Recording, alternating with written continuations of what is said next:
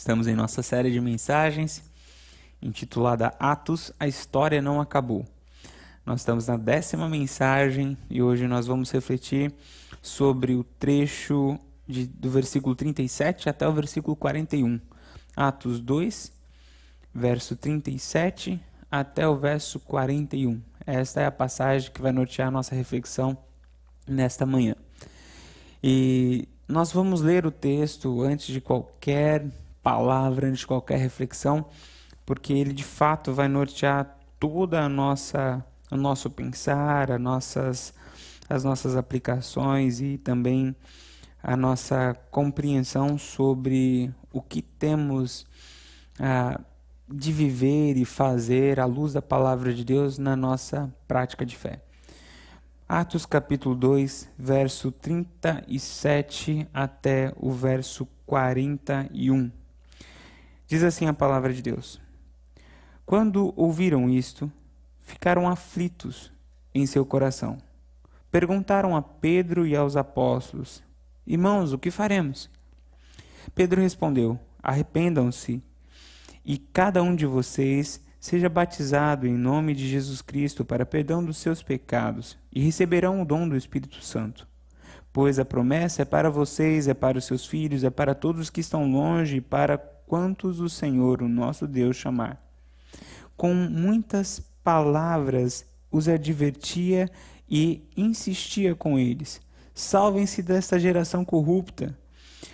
Os que aceitaram a mensagem foram batizados e naquele dia houve um acréscimo de cerca de 3 mil pessoas. Esta é a porção que nós vamos refletir nesta noite sobre o livro de Atos. Este trecho ele vem logo após do sermão que Pedro ministra ali para aquelas pessoas que estavam vendo tudo o que estava acontecendo. Fazendo apenas uma breve revisão do que estava acontecendo ali, o Espírito de Deus vem sobre a igreja, vem sobre os discípulos do Senhor. A multidão começa a ouvir o barulho, ver o que estava acontecendo, se aglomera ali e de repente cada um começa a ouvir a palavra de Deus na sua própria língua. E então eles começam a ficar admirados. Alguns ficam admirados e outros zombam daquilo, falando eles devem estar todos bêbados. Mas então Pedro se levanta e começa a ministrar. Nas últimas duas mensagens, nós refletimos só sobre o corpo da mensagem de Pedro. E agora chegou no final da mensagem. É o apelo da mensagem. É, ele terminou o sermão, então as pessoas olharam para aquilo que Pedro tinha falado. E a pergunta é: o que a gente vai fazer agora? E então segue todo esse diálogo. Nós podemos resumir essa, esse trecho da seguinte forma. Próximo slide, por favor.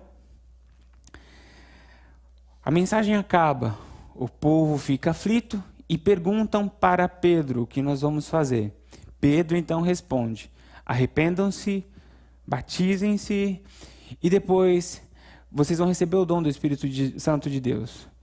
E Pedro insistia advertia e insistia, aqui é quando ele vai ministrar a palavra, falando: olha, essa mensagem é para você, é para os seus filhos, é para os que estão longe, vocês precisam abandonar essa geração corrupta.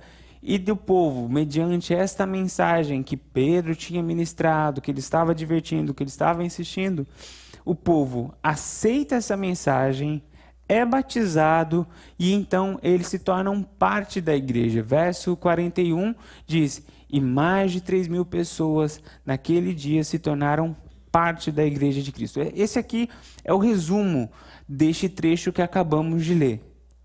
Quando nós pegamos este trecho, nós conseguimos extrair inúmeras lições, nós conseguimos tirar grandes ensinamentos da fala de Pedro, da fala das pessoas, do contexto geral, mas eu quero dar um destaque neste trecho, buscando extrair três aspectos da nossa prática de fé.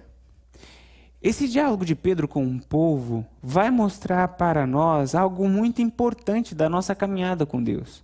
Quando nós falamos aqui sobre esses três aspectos da nossa caminhada, da nossa espiritualidade, da nossa prática de fé, eu quero ter com vocês aqui a oportunidade de refletirmos sobre a nossa prática de fé.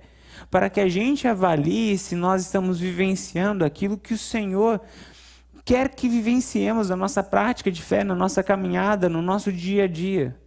E para além disso, nós vamos também olhar para, essas, para esses três aspectos da nossa prática de fé, como também um recurso para que a gente possa estabelecer diálogo, contato, conversa com o mundo à nossa volta. Porque falar sobre fé, falar sobre Deus, falar sobre crença no mundo de hoje está cada vez mais complicado. E esta mensagem ela tem o objetivo de mostrar para nós o que de fato é a prática de fé e onde ela se sedimenta, porque muitos dos nossos diálogos às vezes são interrompidos porque a gente acredita que o, a fé é algo apenas interior, ou então que fé é algo que não se discute, ou então fé é algo apenas particular, ou apenas algo público, apenas algo social. E o objetivo dessa mensagem é trazer de uma maneira integral a realidade da prática da fé, todos os aspectos. Portanto, ela tem duas, duas funções a mensagem de hoje. Uma função é a gente analisar como está a nossa prática de fé. Esses três elementos, o que está ok, o que precisa melhorar e o que está faltando. E não apenas isso, é compreender essa realidade para que quando a gente for falar de Deus, quando a gente for falar da nossa fé, quando a gente for falar do que o Senhor Deus colocou em nossas mãos para compartilhar com este mundo, para que a gente saiba exatamente o que estamos ministrando neste mundo, para qual área é, qual é a realidade. Porque afinal de contas, foi sobre isso que Pedro ministrou. Bom, as três áreas a qual me refiro são essas aqui. Quando nós falamos da prática de fé, ela possui uma esfera que é particular interno. Este aspecto particular interno diz respeito àquilo que só eu posso fazer na minha prática de fé e acontece dentro de mim. A outra esfera fala sobre este aspecto público individual. Embora ele é individual, só eu posso fazer na minha prática de fé, mas ele acontece diante das pessoas. E existe uma terceira esfera que representa o terceiro aspecto, que é público-social. Quando nós falamos destes três elementos, então nós estamos diante daquilo que o Senhor colocou para nós como uma prática de fé saudável quando Pedro se coloca diante daquele povo, prega, ministra aquela mensagem, faz este apelo, essas três realidades, estes três aspectos estão postos. Ele está chamando aquelas pessoas, aquele, aquele povo naquela época, para ter um, um, um ato que tem um fórum, um aspecto particular e interno, mas também para uma atitude que é pública e individual, mas também para uma vida pública e social. O chamado para o evangelho, ele toca essas três realidades, e quando nós vivenciamos essas três realidades, nós estamos de fato vivendo uma prática de fé saudável e verdadeira. Vamos ver como isso se apresenta no texto e como o que isso significa na nossa vida. Bom, o primeiro aspecto é esse particular interno. Aqui eu estou trabalhando com o resumo do texto que eu apresentei nos slides anteriores. Mas quando nós olhamos para o texto, nos versículos, todos os versículos a gente vai ver exatamente essa estrutura aqui. Quando nós olhamos para o texto, nós vemos Pedro chamando aquele povo para uma decisão particular interna. Quando ele fala, olha, quando o texto registra que eles ouviram a mensagem, eles ficaram aflitos, depois eles falaram, o que faremos? Depois eles se arrependeram, depois eles aceitaram a mensagem. Todas essas palavras aqui dizem sobre uma realidade que só aquelas pessoas poderiam fazer por si, e é individual. Essas palavras aqui dizem sobre um aspecto da nossa espiritualidade que não pode ser negligenciado, que é o aspecto particular interior. A nossa fé precisa ter essa realidade de, ao nos deparar com a palavra de Deus, vivenciar essa realidade do arrependimento, que aqui é muito claro por essas duas palavras: ficaram aflitos e arrependeram-se. Essa palavra aflito aqui no grego, na verdade, são duas palavras. Uma palavra que significa furar, perfurar, doer, e a outra palavra coração. O que o texto está dizendo é que aquelas pessoas, quando ouviram a mensagem do Evangelho, sentiram uma dor no coração, no, no sentido de aquilo tocou, aquilo afetou. E depois eles se arrependeram. O arrependimento, a palavra de arrependimento aqui significa experimentar uma mudança na estrutura mental, emocional, realizar uma mudança nos princípios e nas práticas. E depois deles serem afetados pela mensagem do Evangelho, se arrependerem, ter essa mudança de princípios, ter essa mudança de conduta, decidir por essa mudança, o texto vai dizer que eles também aceitaram. A palavra aceitar aqui é receber de coração, receber pelo ouvir, aprender, adquirir conhecimento. Este é o significado da palavra no grego. E então tem ali a última, a, a última frase que dou destaque, que é a pergunta deles: o que faremos? Veja, o que este ponto nos ensina sobre a prática de fé? Nos ensina que a nossa prática de fé não é uma realidade mera e simplesmente emocional. Que a nossa prática de fé é uma realidade onde nós paramos, pensamos, lemos, ouvimos, refletimos, nos permitimos ser tocados, avaliamos as nossas bases estruturais e colocamos diante de Deus para que o Senhor, por meio de Sua palavra, por meio do Seu Espírito, faça transformação. Quando nós falamos de prática de fé, não é sobre ritos impensados, não é sobre um ritual de vir na igreja domingo ou quarta-feira apenas, cantar músicas que não, não paramos para refletir sobre a profundidade do seu significado. Não, quando nós falamos de fé, nós estamos falando de uma realidade particular e interna. É tem que entrar, tem que mexer aqui dentro, tem que tocar o coração, tem que doer o coração, tem que mexer na nossa mente. Essa, esse aspecto da nossa prática de fé, ele serve para nos fazer ficar atentos com um tipo de compreensão que acredita que a fé é mera e simplesmente emocional, que a fé é simplesmente ritual, que a fé se resume, ou a experiência religiosa, a experiência de fé se resume em calafrios e arrepios. Este aspecto da fé ele é muito bem representado no texto, tanto pelo convite, como pela reação, como também pela orientação de Pedro. Eles ouviram a mensagem, eles pararam para pensar. Aquela mensagem tocou o coração deles. E ali, de uma maneira muito clara, aquilo foi gerando transformações internas. A prática de fé mexe com o nosso lado interno.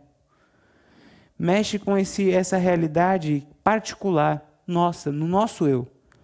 E aqui entra para nós, quando refletimos sobre este aspecto, a área que nós precisamos cultivar e trabalhar para que essa prática de fé aconteça na nossa caminhada.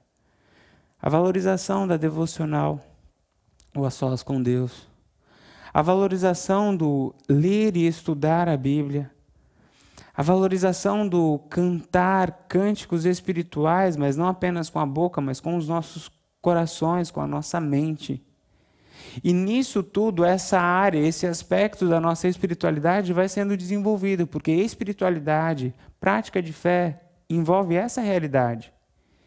A fé precisa, a mensagem de Deus, a mensagem do Evangelho precisa ter esse efeito em nós.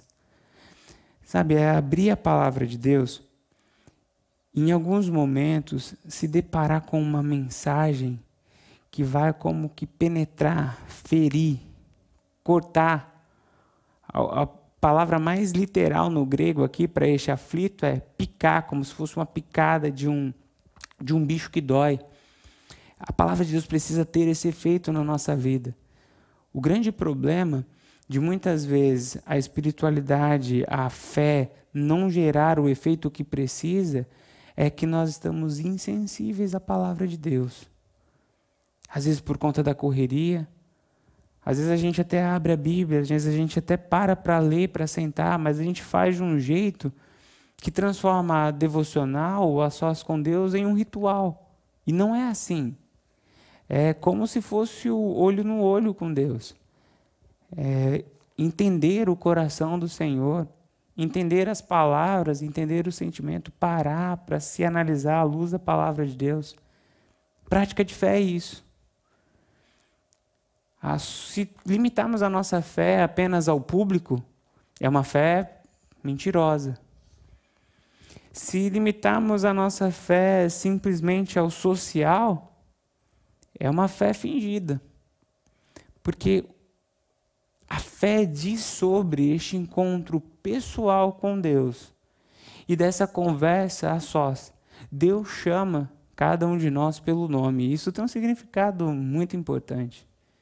Deus nos chama pelo nome, não é no atacado.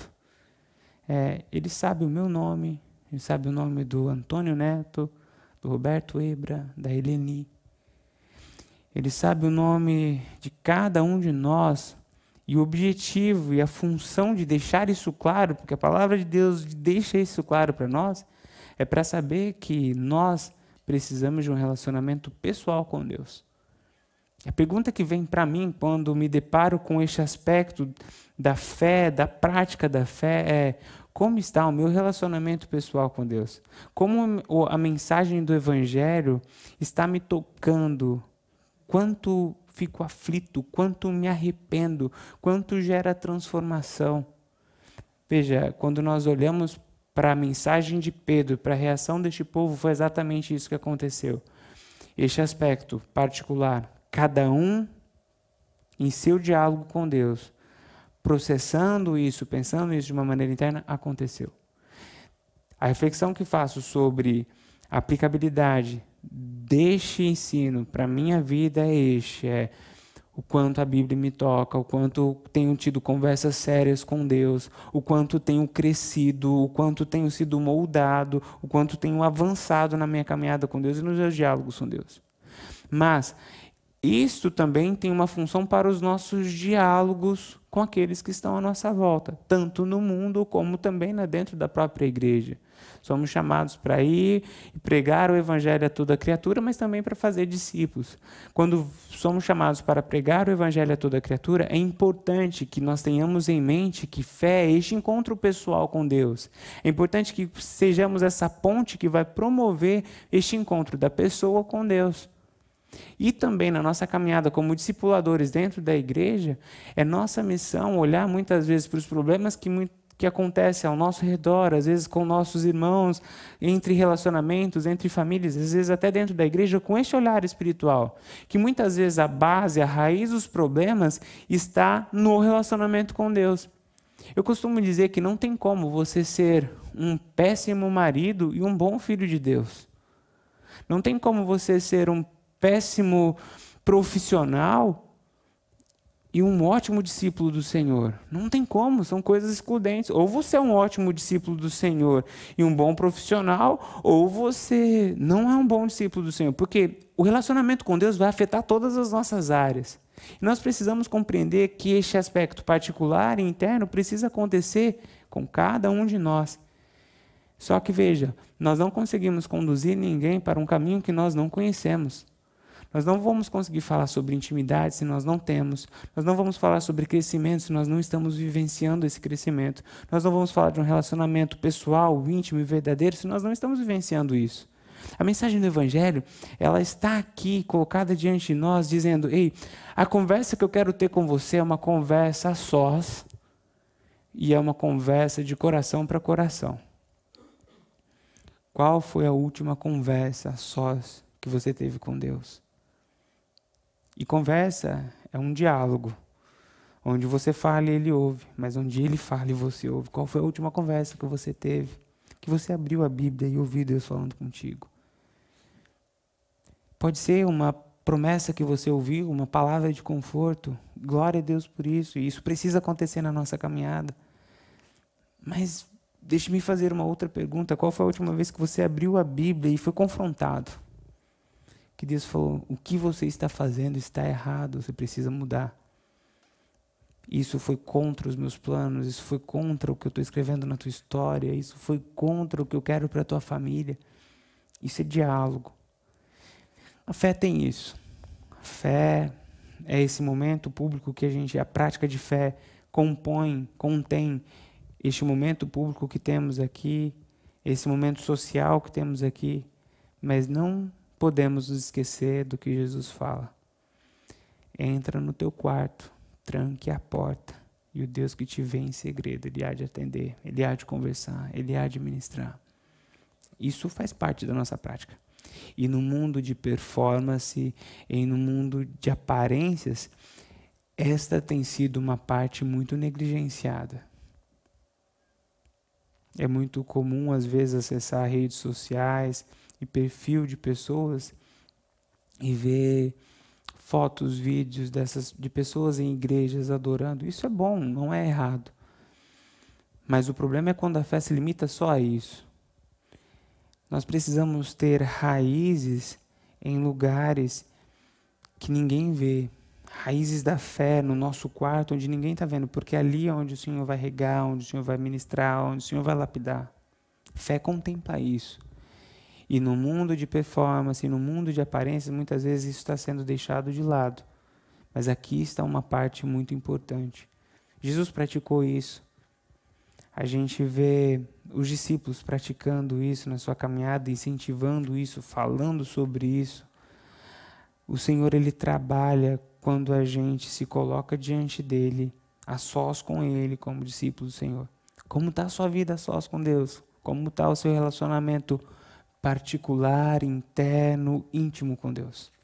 Fé é isso, fé é isso. Ser crente é isso. Esse é o convite para o Evangelho, para ter relacionamento pessoal. E sabe, eu não quero colocar essas palavras como um peso para os irmãos, eu quero colocar isso como um presente. Porque quando a gente vivencia isso, é algo maravilhoso. Não tem nada melhor do que ouvir a voz do Pai, não tem nada melhor do que poder falar e, e ter esse, essa certeza que está sendo ouvido. Não tem nada melhor do que isso.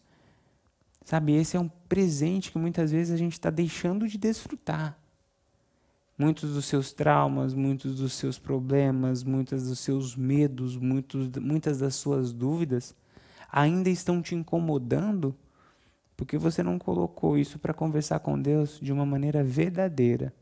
Não apenas aqui no domingo, quando a gente ora pelos problemas, pelas dificuldades, pelos pedidos, mas você e Deus, para ouvir o que, que Deus tem para falar com você sobre aquilo.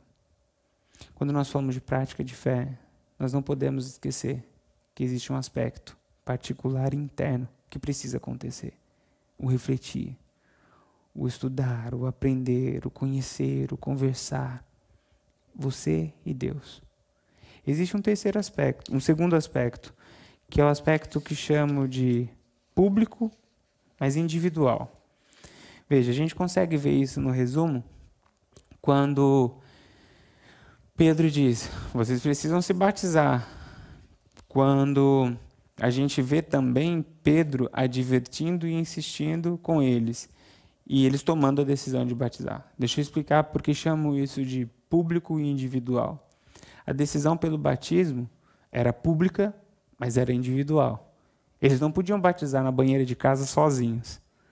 O batismo tinha que ser público.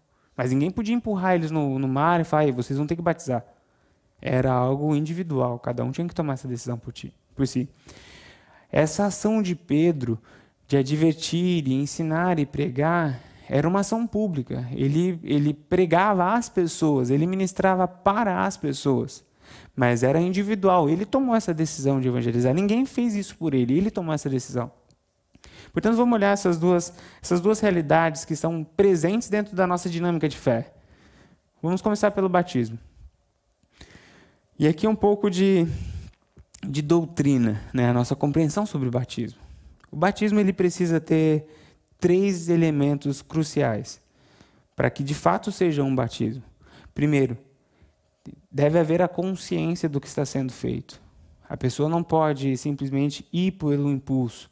A pessoa precisa saber o significado do batismo, por que precisa batizar, para quê, qual é a função daquilo, quem estabeleceu, onde está isso precisa ter essa consciência do significado. Depois, tem de ser voluntário. É eu decidindo me batizar. E terceiro, tem de ser por imersão. Pastor, de onde tiramos esses três pilares? Quando nós olhamos para Jesus. Jesus, ele batiza, e o batismo dele acontece quando ele tem os seus 30 anos de idade, e uma das funções desse batismo ter acontecido com 30 anos de idade, e não assim que ele nasceu, um dos motivos é para que ficasse claro que o batismo deve acontecer em um momento de consciência. E até quando João questiona ele, fala: O senhor não deveria batizar, eu que deveria ser batizado por ti. Ele fala: Faça, porque assim é a vontade do meu pai. Tem de ser desse jeito. Ele sabia exatamente qual era a vontade do pai, ele estava fazendo para dar exemplo.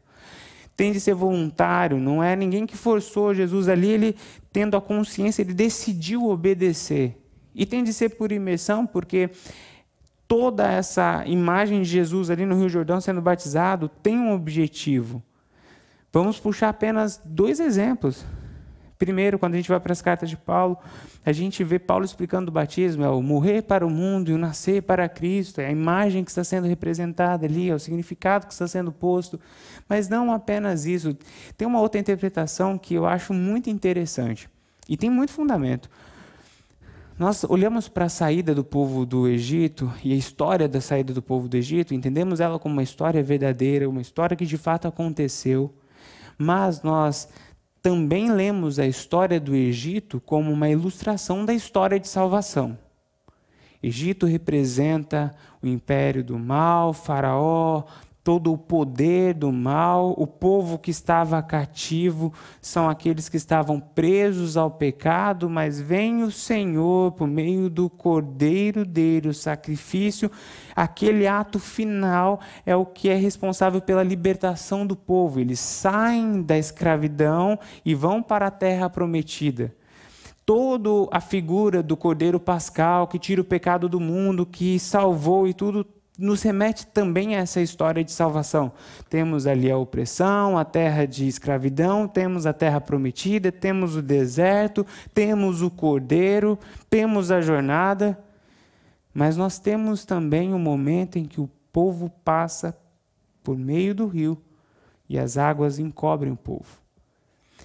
E quando a gente olha para este essa figura da travessia do povo essa travessia por meio das águas, águas encobrindo o povo, também ganha um significado dizendo que, ao passar pelas águas, Egito fica para trás, terra prometida está à frente.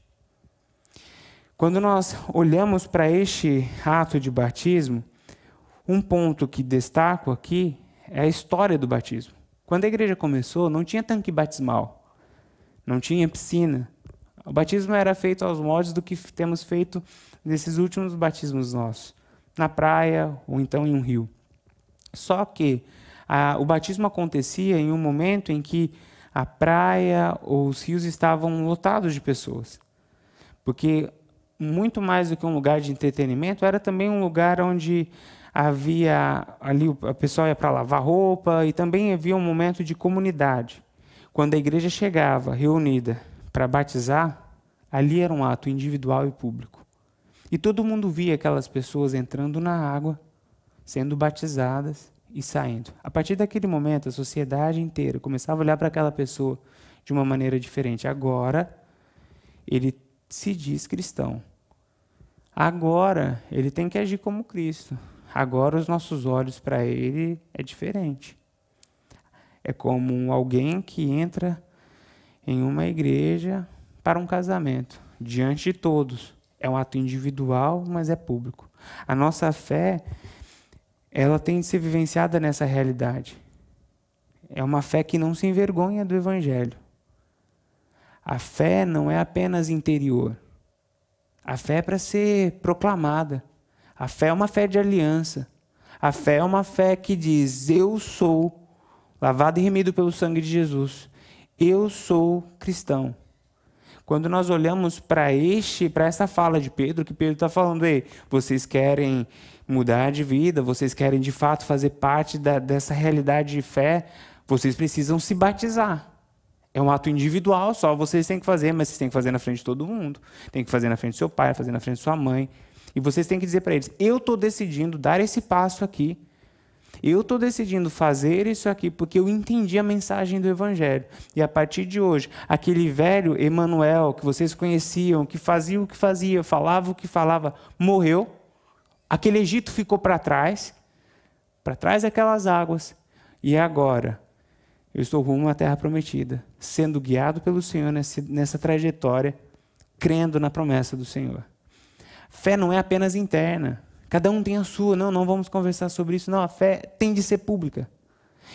É um, essa é uma das realidades que nós precisamos compreender para que a gente quebre aquela, aquele comportamento de crente agente secreto. Não existe isso. Sabe, é, bom, deixa eu ficar aqui, eu prego só com a minha vida. Não, não. O que significa isso? Ah, eu pago as minhas contas, eu não roubo, eu não minto. Isso a gente não está falando de cristianismo, a gente está falando de caráter, a gente está falando de ser um bom cidadão. O cristianismo é ainda mais do que isso. Você tem que proclamar com a sua vida, com as suas atitudes, mas também com atos, com posicionamentos diante da sociedade, diante do mundo. Porque é sim um ato individual, mas é um ato público. Esse é um aspecto, essa é uma característica importante da nossa fé. A nossa fé é uma fé de aliança, é uma fé de pactos. E quando nós vemos ali depois Pedro se levantando e ele então advertindo e ensinando, é, é de novo uma manifestação deste aspecto da nossa fé, que é individual, mas é público. Ele não tendo vergonha de proclamar o amor de Cristo, insistindo, ele advertindo: isso está errado, isso não está certo, isso é o certo, isso aqui é o caminho. E a fala dele, olha, essa mensagem é para vocês, mas essa mensagem é para os filhos de vocês, mas essa mensagem também é para os que estão longe. E a mensagem de confrontação, quando ele vai dizer também lá no final, é, com muitas palavras ele advertia e insistia com eles: salvem-se desta geração corrompida. É Pedro se levantando e falando: isso aqui, diante do evangelho, está errado. A gente ouviu e ouve muitas vezes a seguinte frase política e religião não se discute. E por essa frase, a gente entra numa, num quietismo espiritual, num, numa negligência da nossa missão. E não é para você discutir religião.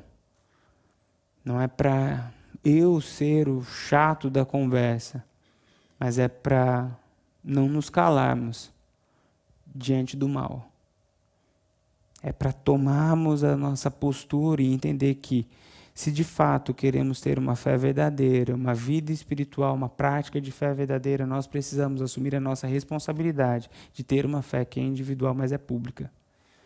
Eu falo, eu não me calo. Eu digo isso está errado. Quando eu ouço alguém falando, olha, eu fiz isso, tal, para conseguir isso aqui, falo, olha, eu só quero dizer para você, está errado. Não, mas todo mundo faz assim. É, só quero falar para você que isso não é caminho de vida. É, às vezes eu estou sentado esperando alguém, esperando algum chega alguém senta do meu lado, estou numa fila e começar uma conversa e ouvir ou sentir a voz do Espírito Santo falando, fala do Evangelho e falar. Ou às vezes não ouvir, não sentir a voz do Espírito Santo, mas tomar a decisão de falar. Porque às vezes a gente terceiriza isso para o Espírito Santo. Eu não falei porque ele nunca falou para mim. Então por isso que eu não falei nada para ninguém ainda. Mas eu quero dizer para você que ele falou já para mim e para você. O Senhor já falou isso para nós quando ele diz: Ide por todo o mundo e pregar o evangelho a toda criatura. Então aquela pessoa que chega do seu lado é uma criatura e precisa ouvir do evangelho. E a nossa fé não é a fé apenas uma fé contemplativa, não é apenas uma fé do quarto, não é apenas a fé interior e individual, mas é também uma fé pública. Nós precisamos proclamar. A pessoa que senta no teu carro, que você dá carona, que você às vezes leva para o trabalho, essa pessoa é alvo do amor de Cristo. E você precisa proclamar. Ter uma vida de fé, uma prática de fé saudável, é compreender isso. Ali está uma pessoa que é alvo do amor de Cristo. Pastor, mas como eu faço isso? É simples. Coloque Deus na conversa. Ao invés de começar a falar amenidades, coisas que não têm ganho, valor nenhum, comece a louvar a Deus pela natureza. Poxa, que dia maravilhoso, como Deus é maravilhoso. Conte a tua história, o que Deus fez na tua vida.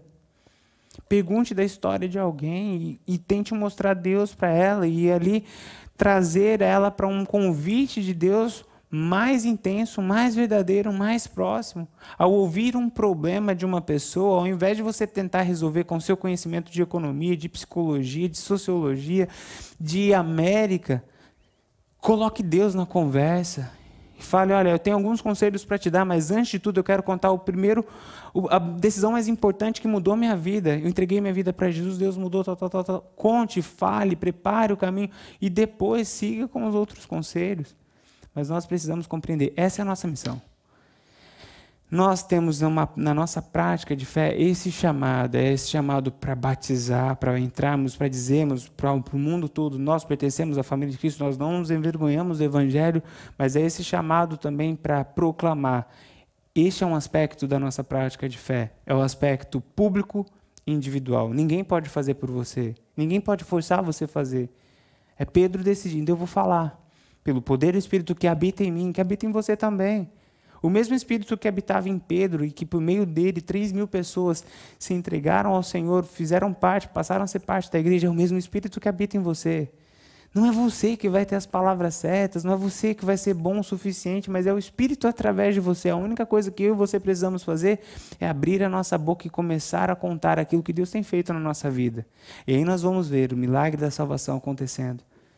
Mas comece, porque essa é uma parte da nossa fé terceiro e último aspecto da nossa fé é o aspecto público-social.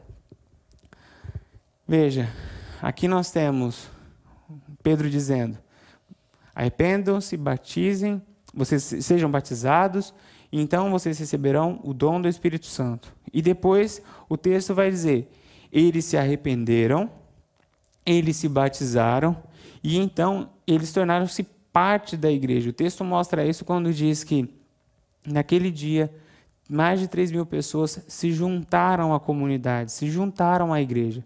Não foram apenas se arrependeram, não apenas se batizaram e saíram pelo mundo. Não, eles participaram de uma comunidade.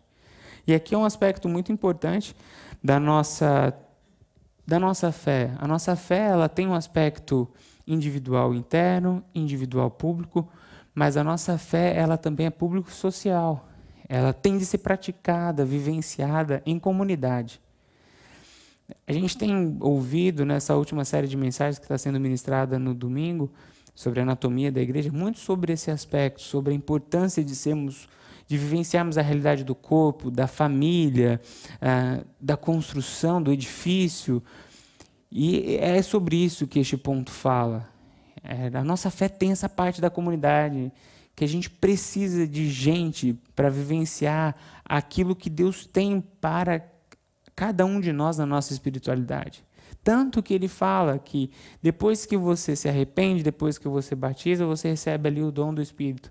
E quando a gente vai para a teologia dos dons, algo que fica muito claro é sobre o objetivo dos dons. Um dos textos que fala isso de uma maneira bem clara é 1 Coríntios capítulo 12, verso 4 e 7.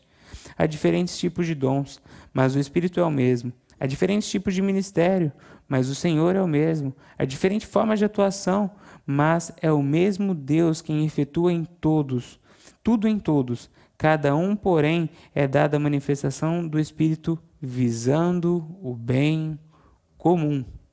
Qual é o objetivo dos dons? É o bem comum. Para nós exercitarmos a nossa fé de uma maneira plena, nós precisamos deste contexto social chamado igreja para que nós abençoemos e sejamos abençoados. Isso aqui é para quebrar aquilo que podemos chamar de eclesiologia dos desigrejados. Eclesiologia é o estudo, a teologia que fala sobre igreja. A eclesiologia dos desigrejados, que dizem que não precisam de igreja, tem como tônica eu sou a igreja. E isso não é verdade. Nós, eu não sou a igreja. Nós somos a igreja. Eu sou um membro da igreja. Eu faço parte de uma igreja. Mas eu sozinho não sou igreja. A eclesiologia dos desigrejados é: eu posso servir a Deus, mas não preciso de igreja. Eu amo a Deus, mas eu não gosto do corpo dele. Eu quero ter relação, intimidade com Deus, mas com o corpo dele eu quero a distância, porque eu me machuquei, eu me feri, só tem gente ruim. Essa é a eclesiologia dos desigrejados e que tem, tem ganhado eco. E muitas vezes, quando a gente conversa com pessoas sobre prática de fé, muitas vezes a gente vê as duas esferas primeiras aparentemente bem solidificadas. Eu tenho meus sós com Deus, eu ouço os meus louvores, eu ouço as minhas mensagens no YouTube, tudo. Eu já eu falo de Deus para as pessoas, eu tenho um bom relacionamento, eu dou um bom testemunho, mas eu não quero saber de igreja. Acabou. Veja, esta é uma espiritualidade manca, capenga.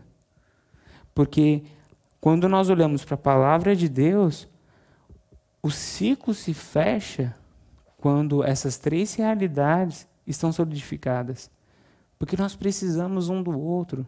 Nós precisamos amar e ser amado, ensinar e aprender, perdoar e ser perdoado, ser advertido e advertir, servir e ser servido em comunidade, como comunidade servir o mundo. Sozinho nós não conseguimos cumprir a nossa missão. A missão é muito grande, ir por todo mundo e pregar o evangelho a toda criatura.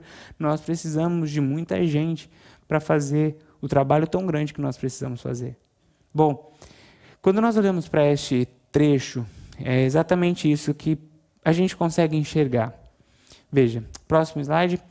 Esses, essas três esferas. Quando nós falamos de fé, quando nós falamos sobre prática de fé, nós estamos falando de uma prática particular interna, pública individual e pública social. A pergunta que eu faço para mim é como essas três áreas estão sendo desenvolvidas. O equilíbrio dessas três áreas vão nos fazer mais fortes na fé, vão nos fazer vivenciar aquilo que Deus tem para nós, para cada um de nós, o poder, a autoridade, o desenvolvimento, o crescimento, o alcançar pessoas para Cristo o ser instrumento nas mãos de Deus, são as três áreas.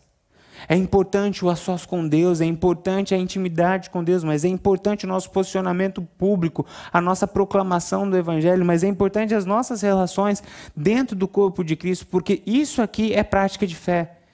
Se eu isolar um destes aqui, a gente tem problema. Se for apenas o público social, a gente vai ter uma fé muito rasa. A gente vai ter uma fé que a gente só vive os, as três horas de culto diante de uma vida muito mais complexa e não dá conta. Tenta estabelecer uma relação de intimidade com alguém, encontrando com essa pessoa na frente de várias pessoas durante três horas. Não tem intimidade, você tem contato. A mesma coisa é com Deus. É importante, mas só isso não dá conta. Tente desenvolver uma espiritualidade só de aparência, só de falar, sem fundamento. Vai acontecer igual aconteceu com aqueles discípulos que tentaram expulsar o demônio em nome de Jesus, em nome de Paulo. Os demônios falaram: Ei, assim, Jesus eu conheço, Paulo eu conheço, mas quem é você? E aí os demônios foram, bateram naqueles discípulos, eles saíram correndo pelados. Por quê? Porque tinham isso, mas não tinham isso. E tente desenvolver isso aqui sem essas outras coisas. O que a gente vai ouvir é aquilo que está na palavra de Deus. Se vocês se envergonharem de mim diante dos homens, eu me envergonharei de vocês diante do meu Pai que está nos céus. Veja, isso aqui é a prática de fé, é para isso que nós somos chamados, essa é a nossa realidade. E nós precisamos contemplar isso e avaliar como essas três realidades estão na nossa caminhada. Mas não apenas isso. Quando formos conversar com o mundo, às vezes a pessoa de fé vai falar sobre esta área, vai falar sobre esta área, ou vai falar sobre esta área. Não, aqui eu estou bem, eu tenho fé, eu estou ok com Deus. Por quê? Porque eu faço isso. Ou porque eu faço isso? Eu vou no domingo, eu vou na igreja todo domingo, eu vou na igreja toda quarta-feira. Ou então, não, isso aqui eu tenho o meu momento com Deus, faço as minhas, as minhas orações, as minhas rezas. Guardem isso. A partir de hoje, quando você ouvir uma uma fala dessa, um discurso desse, lembre-se que Deus deu a você esse conhecimento para ser um instrumento dele na vida daquela pessoa para resgatá-la. Não se cale.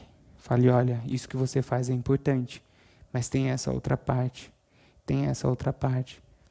E Deus quer abençoar a tua vida, Deus quer transformar, Deus quer usar a tua vida.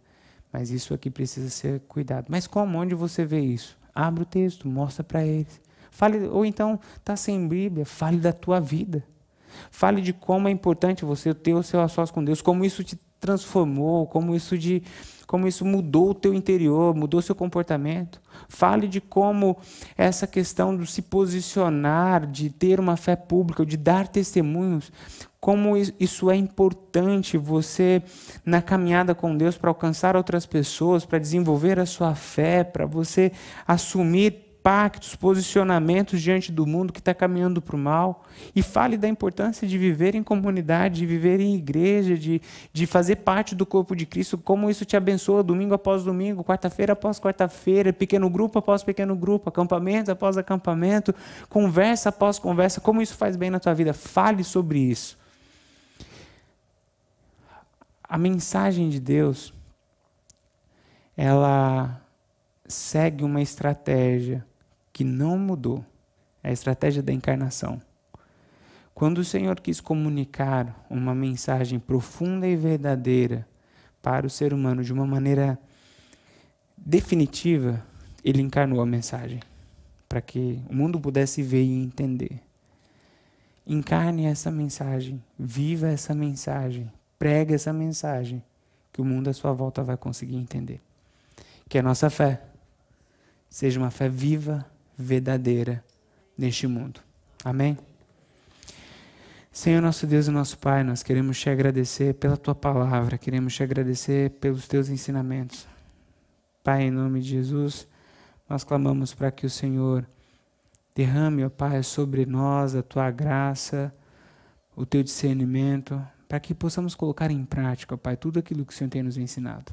Que possamos, ó Pai, ser praticantes dos teus ensinos, ó Pai Obrigado porque o Senhor tem levantado na tua igreja, tem despertado em nós a fome pela tua palavra, o Senhor tem colocado ah, em nosso coração o desejo de testemunhar do teu amor. E o Senhor tem criado, ó Pai, um ambiente, uma realidade chamada igreja, ó Pai, que tem nos abençoado. Nós agradecemos ao Senhor por isso. E quando nós ouvimos, vemos isso na tua palavra, o nosso coração bate, pulsa ainda mais forte, ó Pai, querendo mais de ti, Pai. Nesse momento, eu clamo, eu oro ao Senhor pela minha vida, Pai. Peço para que o Senhor me, me leve para mais perto de Ti, ajude-me a dar os passos de santificação, de transformação, de intimidade que preciso dar, ó Pai, como Teu filho, Pai. Em nome de Jesus, continue a realizar a tua obra em minha vida.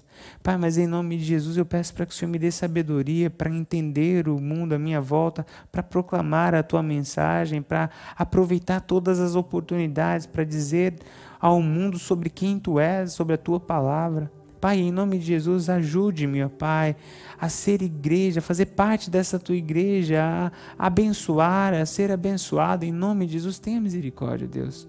Eu clamo a Ti, nós clamamos ao Senhor, tenha misericórdia de nós. Ensina-nos a ter uma fé verdadeira. Que a nossa prática de fé agrade o Teu coração e abençoe este mundo. É a oração que nós fazemos em nome de Jesus.